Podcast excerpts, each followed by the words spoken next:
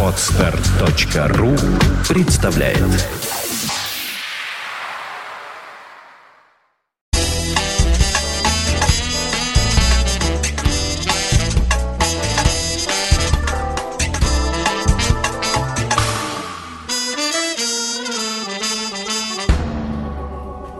Я, собственно, что хочу сказать. Путин, Путин, Путин, Путин. Постоянно и везде Путин. Я хочу заметить вот что. Если отбросить всю так называемую политическую составляющую нашего теперь уже нового президента и поговорить о нем как об управленце, как о менеджере, а президент в известном смысле выполняет еще и эти функции, и я думаю, что во многом он выполняет именно эти функции, то мне кажется, что он крайне неэффективный управленец. Вот вспомните, постоянный разговор о том, что куда-то приезжает Путин и начинает все работать. Все начинает крутиться. То, что не крутилось раньше. Но никто ведь не говорит о том, что когда он уезжает, все перестает крутиться. И это первый признак неэффективного руководителя. Ну, на уровне государства. Что это означает? Это означает следующее. Когда человек, например, бизнесмен, выстраивает компанию, или он является наемным, или он является хозяином, неважно. Он долго выстраивает все связи в компании, добивается того, чтобы все работало как часы. А потом по какой-то причине он покидает эту компанию. И если с его уходом все продолжает крутиться так, как при нем, это означает, что все было выстроено очень грамотно. Но если происходит обратная ситуация, и все рушится, быстро или не быстро, но все рушится, это означает, что как руководитель он был крайне неэффективен. И речь могла идти только об его индивидуальной эффективности. То есть он отвечал, как выясняется, не за компанию, а за себя. То же самое происходит с Путиным. Он скверный руководитель, он неэффективный руководитель. Это, так сказать, социальный аспект, да? А, социально-экономический, я бы сказал. Можно вспомнить а, об аспекте внешней политики. С кем мы дружим? Мы дружим с Ираном, с Ираком, с Венесуэлой. Мы дружим со всем отребием.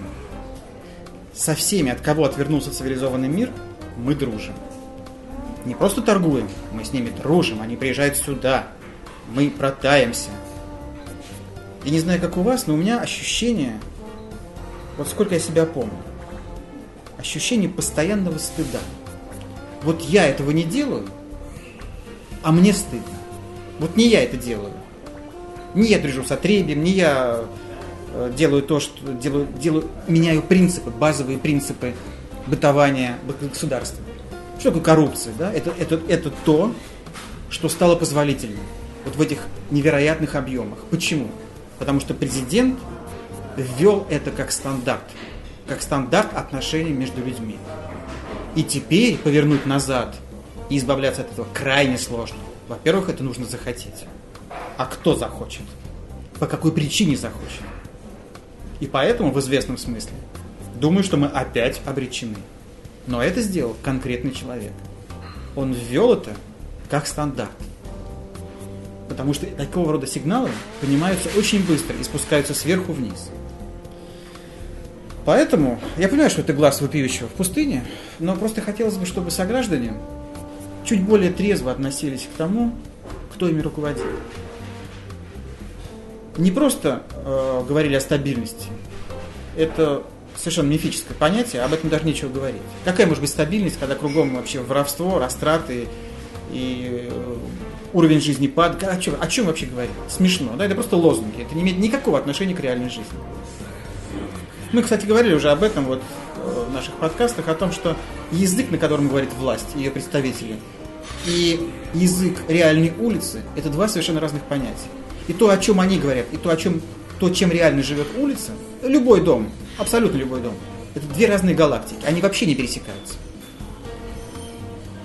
И вот как всегда мне хочется закончить тем, что призвать конкретных людей, каждого конкретного человека. Как бы он ни относился к Путину, особенно если он его уважает, любит, вдуматься. А что этот человек, конкретно этот человек? сделал для страны конкретно? А, что с его приходом изменилось? Все-таки прошло 12 лет. Не два дня, не три, а 12 лет. И взрослые люди помнят, как было до этого, и знают, как есть сейчас. Сравните. Будьте здоровы.